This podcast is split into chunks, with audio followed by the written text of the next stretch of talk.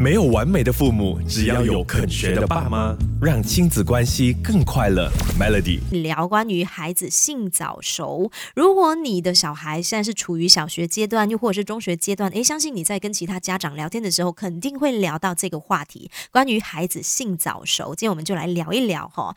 那针对女孩子来说，其实如果女孩她在八岁以前，她的胸部就已经开始发育，包括胸部变大、胸部会胀痛，或者是胸部有发。发育的这个小硬块，其实这些都可以定义为他是性早熟的。那如果是男孩的话，如果他们在九岁以前，他的睾丸就已经开始发育，也可以定义为这个小孩他是性早熟的啦。那性早熟其实就是孩子的内分泌系统提早成熟。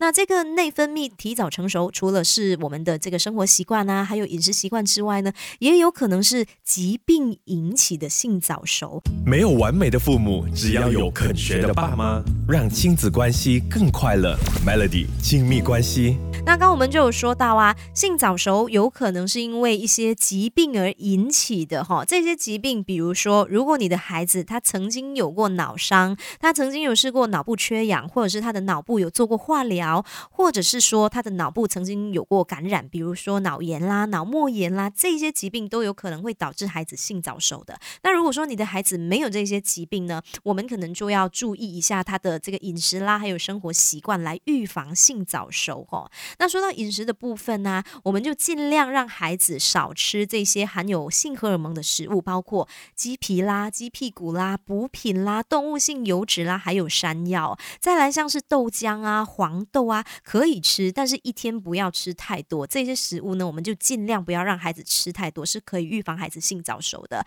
除此之外啊，你知道肥胖哦，其实也会。刺激孩子的这个性荷尔蒙分泌的，所以肥胖啊也会造成孩子性早熟的。所以我们一定要把孩子的体重控制在正常的这个范围以内哦，不要让他的体脂肪太高。